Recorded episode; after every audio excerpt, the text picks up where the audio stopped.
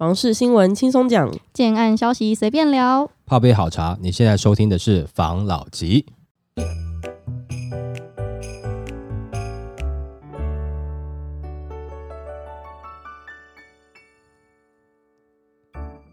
关心你的房事幸福，我是房老吉。我是大院子。我是塔汤会，今天我们一开始呢，就要来先聊一个案例。什么案例？这个案例在丰原，嗯，丰原也是我们最近有网友咔啦咔啦敲碗的一个地区。啊，对，对，刚好我们又看到这个新闻，想说对，我们来做一个丰原系列。今天哇，这么认真啊，好，这一集很好，很好没错没错。一嗯开始我们现在讨论，就是我们不是在买房子的时候啊，有时候会有一些持分土地的问题嘛。对，在丰原就有一个案例，在这个问题上面遇到了一些状况。好，丰原新案交屋土地持分缩水引争议，建商认了。位于台中丰原一座刚完工的集合式住宅，九月五号被爆出多户住户陈情抗议，突然收到建商的更正同意书。台中市议员大动作召开记者会，替购屋族发声。他表示，接获民众陈情，在丰原某预售屋案准备交屋的两百五十七户住户们买了近三年的预售屋，终于在期待下准备交屋，但突然收到建商的更正同意书，将约定的土地持有比例缩水近十五到十八 percent 左右，导致每个住户影响近八十到一百万元左右。对此，建商特别澄清，由于当初是电子契约，在土地持分栏位物质，强调住户权益无受损，且建商没有规划价款找补。议员与律师探讨，根据民法第三百五十九条，行政院消保处定预售屋买卖契约书范本，建商与住户签订的合约都是建商必须负责。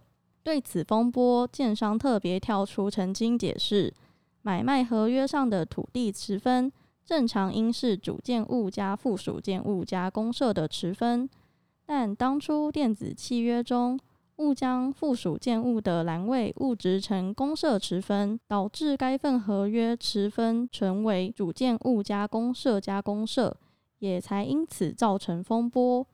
不过，议员表示，几乎大部分的住户都是首购，青年成家买的第一间房，都是累积了一些辛苦钱，好不容易购屋。但建商一句的代书物质同意书在写，依法规修改。如果依当时的合约签订价格计算，所有人平白无故损失约八十到一百万元，两百五十七户就多赚了两亿元。对此，建商也回应，该案的基地面积没有变，户数没有增减，且绝无恶意欺瞒客户或损及客户应有权益。建商也强调，所有住户的权益绝对不会受损，持分比例建商绝对没有指控中的多赚钱。目前正积极向住户说明，盼误会能解开。这个新闻让我想到我们上周分享的一则新闻。嗯，那时候不是说有一些案子，他就是用违约啊，或是恶意违约啊，或什么的方式去想要让客户退户，然后他们就可以再多赚钱的这件事对，嘛没。错，虽然呢这样想不太好，但是如果我们以人性的黑暗面来看，嗯，他这个行为呢，虽然好像是在没有要让他们退户，但实则也是多赚钱啊，不然那一些平数你就扣掉啊。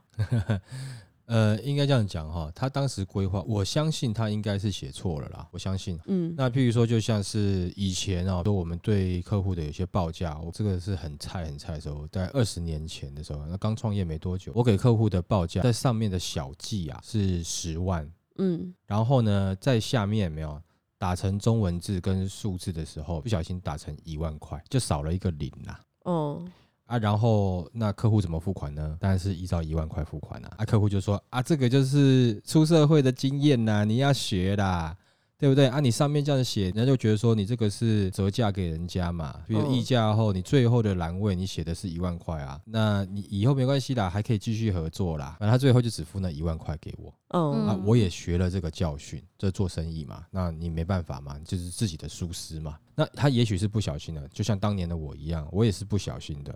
那、可是我只能认了，因为我要做生意嘛。嗯，那他认不认呢？看来现在是不想认嘛。对，你说他有没有多赚钱？我觉得也许他原本的利润抓好好的，只是说合约内容真的有错，应该不至于到很故意啦。但是个人猜测啦。嗯，但是这个有错要不要负责呢？那以我以前的经验，就是我必须得负责的。那这个建商他就是可能这样总金额两亿的话，没有可能他的利润就没了啦。他当然是希望能够你们的权益没有消失，我们只是登记错了，跟所有东西跟你当时买的都一样，但没有错，我那时候也是一样，我所有东西跟我客户讲都是一样，十万块，十万块，十万块，只是我最后在做报价单的时候打错了，那最后他们就签了嘛，那签回来我们也没有发现嘛。然后嗯，傻傻的只想赶快就哎签了约就赶快，啊后后续的执行一些东西嘛。那等到要请款的时候才发现嘛，然后最后就是剥离一万块。最最麻烦的是什么呢？我发票还开十万块过去啊，倒赔耶，没有啊，就是还刚好开折让，开，呃要不然就他退回来换回来，就是就重换发票这样子啊。哦，嗯，像这样子的状况，我觉得就是看建商怎么样去跟这些住户好好的沟通了啦。不然的话，照合约精神的话，你合约精神上面写怎么样就怎么样。如果有疏失的话，那你必须该怎么做的你就得怎么做咯，对不对？没错，那你假设如果说你今天销售给客户的，然后就一瓶好像是四十万的话，你不小心打成了三十八万好了，那中间的差价你要怎么办？对自不对？己认了。你也只能自己认了。你合约上面就是三十八万一平的话啦，所以他的状况是，他这一户，假如说是三十五平好了，对然后他卖的七百五十万好了，对，然后这个都已经卖出去了，只是在土地持分的那个合约登书上面写他错而已。写错了，哦，所以跟他买的平数是没有关系的。对，其实讲实在话啦，就一开始他的介绍的时候应该是没有太大的关系啦，只是他登记的时候登记错了，就只是合约写错了。对，那错的话，你要怎么样去处理这件事情嘛？如果说有的人就是很不愿意，然后就觉得要叫建商违约，假设如果说景气又要好起来的话，那搞不好建商，那不然那你就退回来给我吧。嗯，哦，那我就当我违约了吧。哦，我没办法退钱给你嘛，是不是？对。啊，那也许他就拿回去再卖啦，也不一定啊。没错，但是他违约的话，他就是要赔钱嘛。但是他如果赔得起，他觉得还会赚的话，那他也是在履约啦，没错对不对？你知道为什么我会这样子嗯，猜吗？为什么？是因为我会用那么恶意的心态去猜这个建商，是因为丰原这阵子真的是狂暴猛涨。嗯，那我们就要听下一则新闻。好，丰原短线房价暴冲，上看五字头，在地人放弃买房，改当靠霸族。丰原区一零七年至一一零年四年间，预售屋平均单价涨幅仅约一成，价格自二十四点二万元涨至二十七点一万元。但一一年第一季预售屋共有九十七笔成交记录，平均单价达三十五点二万元。目前预售新屋每平已冲破四十万大关，下半年进场新案更传突破五字头行情。台中市丰原区发展较早，生活机能成熟，加上近期拥有建设力多的优势，不仅有具公共运输转乘、停车及商业机能的丰原转运中心已将正式启用，总开发区面积达五点五一公顷。且将规划为运动产业园区的丰富专案也正如火如荼进行当中，有望吸引产业与人潮再次进驻，也使北台中生活圈持续扩张。台中房事业者指出，在成熟生活机能与丰富前景的带动之下，丰原不管地价、房价都冲高。继去年曾出现一笔单价高达九十一万元的新地王土地交易。新案价格也有往上趋势。那中古屋的部分，如屋龄二十八年的丰原大城 Number One 四楼户，原屋主去年十二月以四百五十万元进场，二月就以五百六十八万元脱手，短短两个月即获利一百一十八万元。屋龄十四年的星光浪琴十楼户，则是去年七月以六百五十万元买进，一月就以八百九十万元售出。六个月转手赚进两百四十万元，那就有一名从小在丰原长大的林小姐，目前与家人同住，但他说我已经找房两年了，面对越跌越高的房价，真的只有傻眼可以形容。他也不会言，先前丰原房价已高不可攀，转往距离相近的潭子、大雅找可弹性负担的预售屋，没想到潭子因为北屯增设交流道，房价起飞。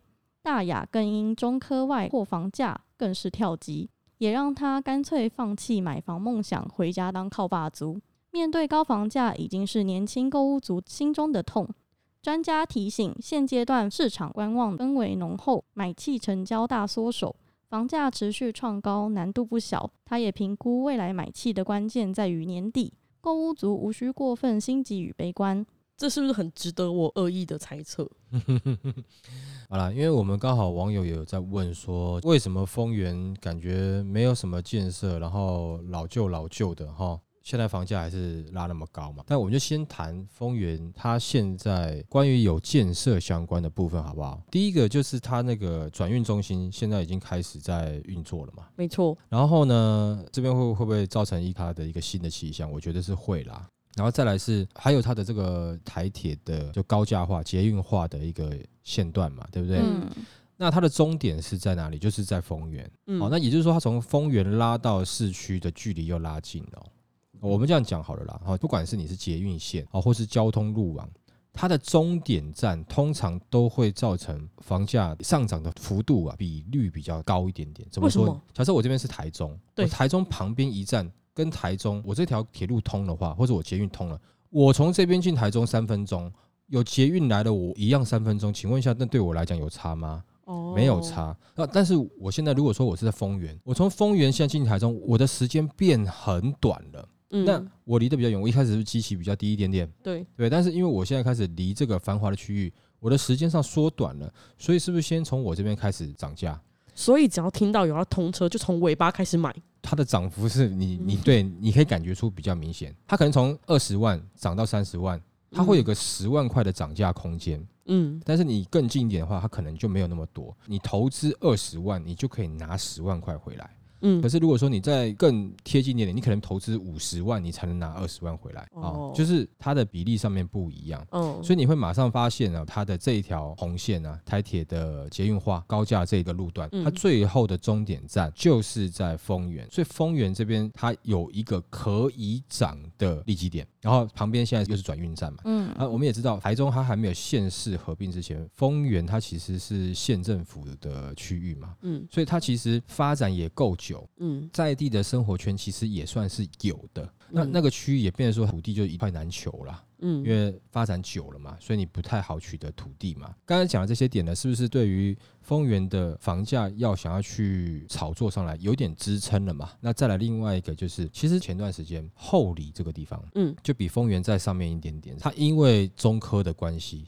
有好几家大型的科技厂进去嘛。呃，美光啊、红海啊、友达啊，哦，这些都进去了。后里这个地方，就是我们有时候会开玩笑讲说，啊，Uber Eats 都叫不到，哦，嗯但是它现在的房价，我们听到有成交到三十二万一平了。嗯这个地方都有这样的价格，那他往旁边推挤一下。假设你看哦，我今天是在这边的呃园区上班，厂房上班的，我要住在后里好，还是往它旁边一点点住在丰原比较好？你看哦，我上班很近哦，后里也近，丰原也挺近的啊。但我住在丰原已经有所有的生活机能了，对然后再来是我从丰原进台中市也挺快的啊，我就搭红线嘛。那对我来讲，我是不是多一个选择了？嗯这些人好嘛，就算是他不买在后里，他买在丰原，那对丰原的房价为什么会推波它往上涨？不是、啊，他是高科技人才啊。嗯你现在看到的所有跟科技产业有相关的厂房、园区有相关的这些人，是不是他们只要在那附近要找房子了，那房价都会上去，就是会上到符合他可以买的。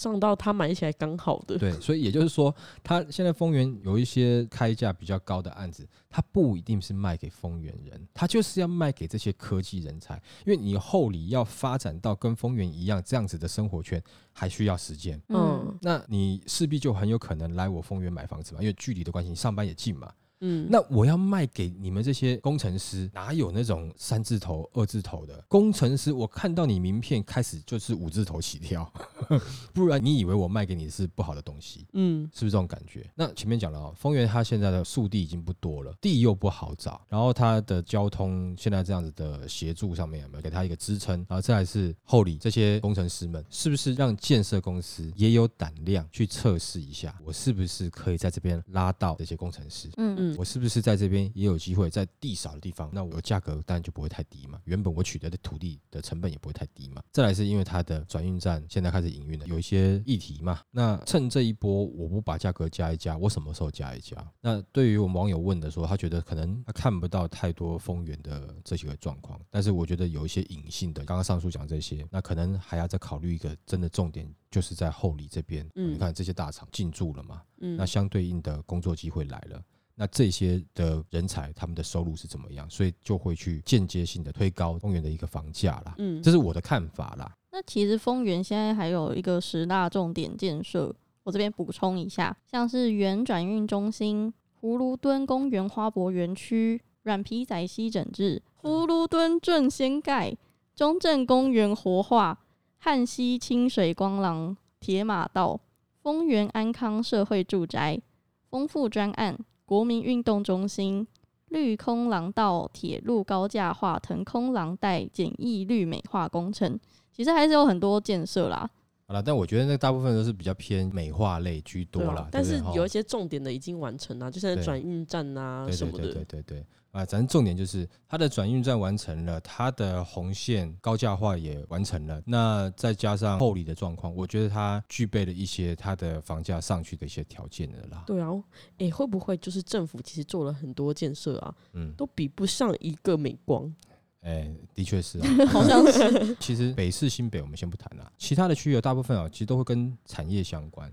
像台中，它只要跟产业啦、呃科技园区啦、工业区相关的，你就会有就业人口。那有就业人口，基本上你的房价通常都会跟着走啦。就是大部分的市场是这样，但北市、新北比较不一样啦。那你像说桃园也对，它也是有工业区啦，但是它吃北客比较多一点点啦。所以的确你在看这个话，当然它交通跟上了。有产业的地方，只要有通道，我觉得大概那个区域就会有一些涨幅啦，好不好？好，那 OK，那下一则，央行二十二日估连三升，预期再升半码至一点六二五 percent。中央银行近日已寄发九月二十二日第三季理事会开会通知，随联准会近期音浪更强，市场预料九月联准会至少会再升息三码，央行也推测会再升半码，重贴现率将上扬至一点六二五 percent。全球主要央行利率决策会议接连登场，欧洲央行八日先举行，接着英国央行十五日接棒，再来是台北时间二十二日凌晨，联准会将发布会议结论。同一天还有日本央行会议，中央银行也将在当天下午两点的第三季里监事联席会。目前市场看法大多认为，央行将延续六月升息半码搭配升准一码的做法。央行今年三月首度升息一码后，从贴现率从原本位在史上最低点的一点一二五 percent 上调至一点三七五 percent。六月十六日再升半码至一点五 percent，约是二零一六年上半年时的水准。九月如果再升半码，将来到一点六二五 percent。则与二零一五年十二月相同。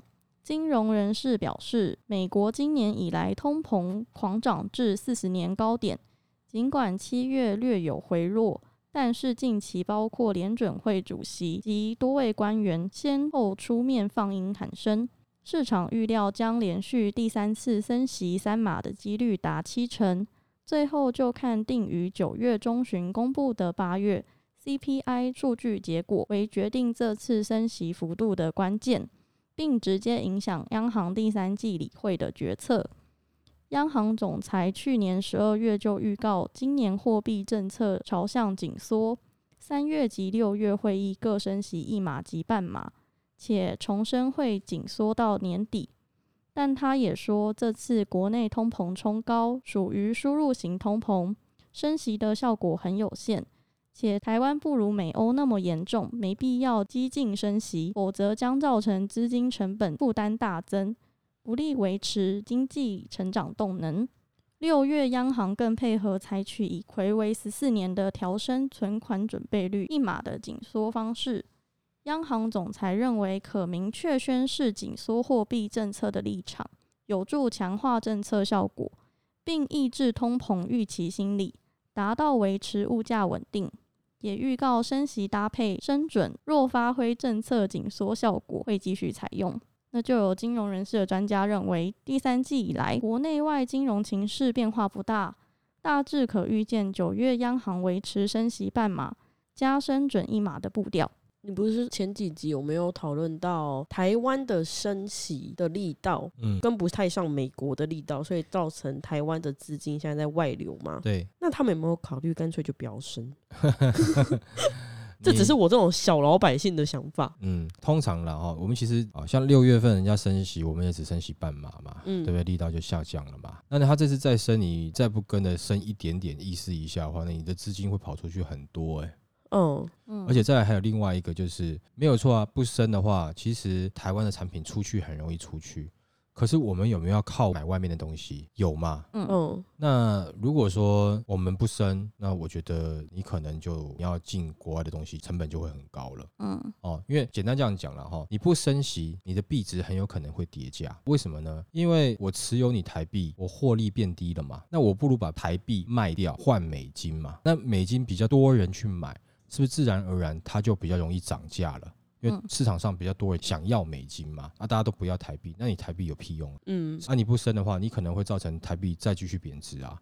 那你也许感觉，哎、我我付房贷没有变高，可是我吃便当了没有？原本一个八十块的便当变八百块 你就饿死了，然后去付房贷，有可能这样的状况啊。哦哦，当然还有更多的原因啊，我只是用个简单的方式去举例啦，就是我持有你台币没有什么赚钱的，啊，我持有美金比较赚钱，那我当然是要美金啊。比较多人想要的，是不是它的东西价值就上去了？那你台币的购买力就下降了嘛？嗯好，那这一次它升息，我们势必得跟着升一点啦，你不可能不跟着升啦。意思意思一下。对啦，但是这个意思会不会像之前六月份只升息半码？我觉得有可能猜是猜在一码了。嗯因为三月份它已经很果断的跟着升一码了嘛，对不对？嗯他看到整个的景气状况，因为他还是要考虑国内的所有的经济状况嘛，经济活动嗯哦，他要去考虑这个时间点，他是不是诶要跟进升息等等的。嗯那我觉得这个对于你们买房子的来讲，这房贷它就默默的一直在往上升了嘛。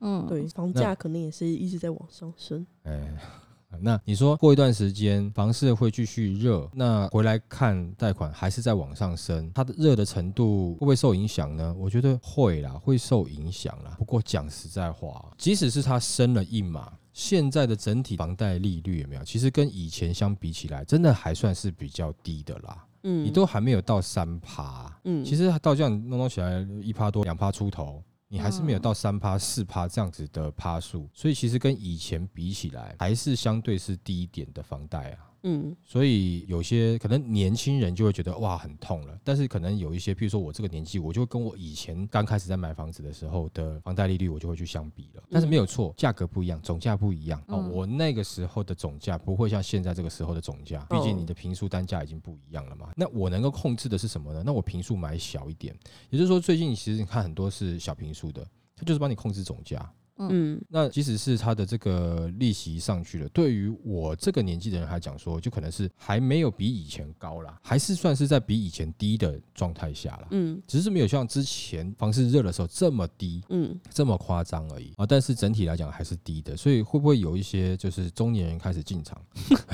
我觉得，我觉得啊，有可能他们会去看一看啦，因为年轻的可能就会觉得说，哇，这个利息真的是有点高了，对。嗯但是只是他们没有看到是本来比这个还要高，现在这个低成这样子，这个并不是常态，它是特殊状况。只是说这一个时间的年轻人他进场的时候是刚好在这个特殊的时间点的时候进场的，而不是说在我之前那个时间点进场的。啊那常态是多少啊？其实你比较长的时间，大概就是在三趴哦左右哦，三趴哦三趴多一点点。我记得那段时间大部分是这样子啦，嗯，但也有人条件好，两趴尾巴这样子啦。哎，你知道我阿妈在买房那个年代我知道那是个时候七趴哎，有有到八趴，有到十趴的。很要求哎。嗯，对，因为你也年轻嘛，所以你阿嬷年纪也没很大嘛，对对？哈，所以你就换算回来看起来，那他买房的时间点大概是十五年前左右吧，我阿妈买房十五年前，二十年前，差不多。对，十五二十年前嘛，差不多这个时间嘛。嗯，那也就差不多是什么时候呢？我刚入行没多久的时候啊。哦，没错。哦，所以你现在去看的话，你可能会觉得高啦，但是以整个这二十年来看，它其实还是属于在低点啦。嗯但是它如果一直慢慢升，对于现在的年轻人在做缴房贷的时候，会不会有影响？会有啦，毕竟二十年前你能够花的钱很少啊，嗯，你就吃吃喝喝，你还有什么东西？你现在这个时代一又两年，看电影，又要游戏氪金。对啊，你你太多东西让你花钱了。嗯，以前那个时候哪有？你可能两三个月，哎，能够去一个就是戏院是呃是戏院吗戏院啊，就是你说去游乐园玩一下。哎，我小的时候去游乐园玩有没有？还会自己带便当哎，或是用塑胶袋装一些吃的东西。嗯不像现在哪有，就是出去玩就直接去玩啦、沿路开始买啊，哎，饿了就下去买点东西吃，然后游乐园里面吃东西。我以前小的时候，只要到游乐园里面，它有可能有附设一些什么美式餐厅啊，我就是都没有吃的，你知道吗？我爸我妈就带到旁边，可能一个板凳那边，哦，包包里面就拿出来了，哎，水果啊，然后一些吃的啊，哎，还不是矿泉水，是水壶啊，自己家里的水啊。嗯然，后在那边喝喝吃吃啊，那个时候感觉你这是家里有钱的才会在里面在餐厅吃东西。可是你现在你看游乐园一走进去，还都是在吃东西啊，每个人都点一堆啊，没有在怕的啊。嗯那，消费习惯不一样了啦所以同样的买房有没有可能辛苦程度哦，就是以前的人比较能够忍啦，他诱惑比较少了，他真的不会去花太多奇奇怪怪的。到底现在谁有多少人就是会自己出去玩的时候，自己泡茶带去。呃，自己泡着茶，然后自己削个水果，然后自己做个便当，这样出门的很少啊。自哦己做，你可能会做，你都是叫家里人帮你做吧？哦，是那个年代啊。那现在哪有？哎、出去玩，不然就出去玩啦、走啦。那沿路开始买啦。刚出去就先到 seven 先买一件东西，然后在路上开车的时候要准备干嘛嘛？到了以后哇，上个厕所，哎、不然我们先吃个东西好了，都是这样子啊。嗯，所以这个消费习惯有改变啦，感受上面就会不一样，你就觉得你现在生活必须要的东西好像变更多了没错，哦，没有这些东西你可没有办法。妥协。对对对对对对，反正总之啊，现在的状况，美国联准会它会继续再打下去。看似台湾，你即使不跟，你或多或少也是减量，慢慢的在调升当中。嗯，所以说，接下来的房市，你要不要进场去炒作？你思考一下，你要不要进场去买来自住？你换算一下。嗯，那有的有讲说，买房要占你收入的百分之三十，可是我觉得百分之三十是有点，这是理想数字啦。嗯，那你就是一个检测，就是说你的房贷不要超过你的收入的百分之五十，这就是最高上限了，你不要去超过这个啊。那你剩下的钱除了顾生活之外，你如果还能够存一点点钱，那是最好。但是你不要去让那个房价超过你的百分之五十，你该算的东西还是算。还有这边再重申一个，现在没有错，利息高。那如果你真的想买房，就我们之前有提过的，如果有宽限期，把宽限期用掉；如果也能够三十年房贷，不要二十年房贷。嗯，你拉越长越好，你的月付金额能够越低越好。举例啊、假设我今天的月付金额是三万五，嗯，那三万五里面呢，三万二是本金，三千块是利息。假设是这样算的，我随便抓了哈。好，那另外一个月付金额是两万八，两万块是本金，八千块是利息。你要选哪一个？我告诉你要选两万八，千万不要觉得你利息被人家赚，这是好像很痛的事情。